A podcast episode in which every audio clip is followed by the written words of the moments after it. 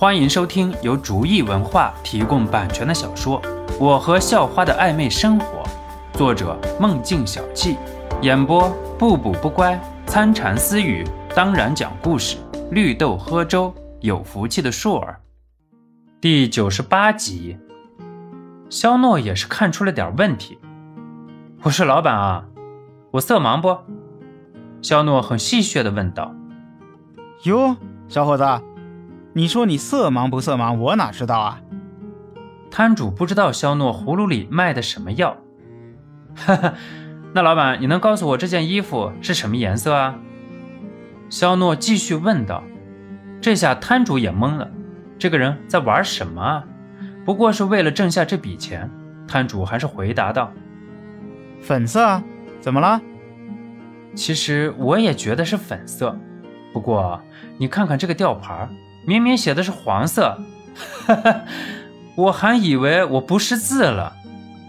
肖诺指了指吊牌，说道：“摊主今天没找到粉色的吊牌，所以就随意拿了一个。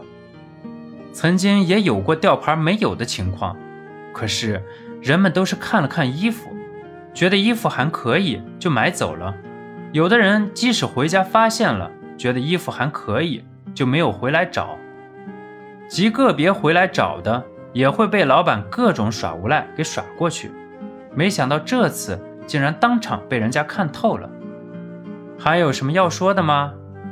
肖诺挑了挑眉毛说道：“哼，那可能是个意外，你赶紧掏了钱没事，否则别怪大叔不给你面子。到时候你这漂亮的小女友出点什么事情，那可不好办了。”既然被拆穿了，摊主索性不藏着掖着了，狠狠地威胁道：“看你怎么保护我们了哟！”张晶晶知道肖诺的本事，所以一点都不担心，反而玉指轻点，挑逗道：“肖诺感觉到阵阵的眩晕，这个女人魅惑起来绝对让男人上气不接下气。”随心言在一旁也是笑道。而刘雅若因为是肖诺出现的缘故，也安心了许多。没办法了，我只能听他们的了，要不我就要倒霉了。肖诺也是耸了耸肩，很无奈地说道：“哟呵，年纪轻轻的还挺横的，我就不信我混了这么多年还能被你们几个小屁孩吃下。那我以后也不用混了。”摊主也是狠狠地说道：“那就试试了。”肖诺很无所谓地说道：“肖诺心里已经盘算好了，这个摊主撑死就是认识几个混混，给陈爸一个电话就解决了。如果要是敢动用国家公职人员，肖诺只能说他会死得很惨。不过肖诺还是先找出了陈爸的电话，准备随时能够打电话给陈爸。喂，发哥，干嘛呢？”听着摊主一副谄媚的表情说道。哎呀，和霸哥喝酒呢，你有什么事情啊？又骗钱被人抓着了？电话里很嘈杂的声音传来。发哥，怎么说话呢？不是骗钱，是给您准备更好的贡品啊。摊主继续谄媚地说：“要是没什么事情，您过来溜溜食。”哈哈哈，行啊，我去和霸哥说一下。哎，你给我上供。我不是还得给霸哥上供吗？也难得你有心啦。那边似乎很是开心的声音。哎哎，我等着您。摊主挂了电话，还不忘很是挑衅的看着肖诺等人。小兔崽子，给我等着，一会儿就有你们主动掏钱的了。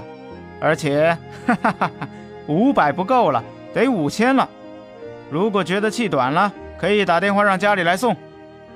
摊主似乎已经吃定了肖诺一般。哟，销售，今天什么风啊？您怎么有闲心给小的打电话了？肖诺给陈爸打电话，电话刚接起来，就传来那边陈爸的声音：“你那边有个叫发哥的。”肖诺没有什么表情的问道：“哦，有，现在就在我身边。他惹了你呢？”我说他怎么刚才跟我说有点事情要走呢？大爷的，你去把发狗给老子叫回来！哎，小少，我不是哄你，我是哄他们。我让去把那条不知死活的狗给牵回来。陈爸不知道发生了什么，现在只想把自己从事情中摘出来。哦，没什么。肖诺话刚说到一半，又听到电话里传来了声音：“啊，呃，八哥，怎么了？”里面一个很惶恐的声音传来。肖诺想了一下，可能是那个什么发哥。你给我老实说，你怎么惹上肖少了？现在肖少跟我要人，不是哥哥不保你，有什么话等自己跟肖少说吧。肖少人不错，说不定就把你放回来了。陈爸知道肖诺在听电话，还不忘拍拍马屁。呃，肖少，您在哪儿？我现在就派人把这个王八蛋给你送过去。要杀要剐您随意，只要您开心。那个被陈爸的热情搞得，肖诺也是有点不好意思了，不知道该怎么表达了。其实没惹到我，你再和他喝一会儿酒就行了。肖诺理了理思绪，说道：“本集播讲完毕，感谢您的收听，喜欢请点击订阅加关注，下集更精彩。”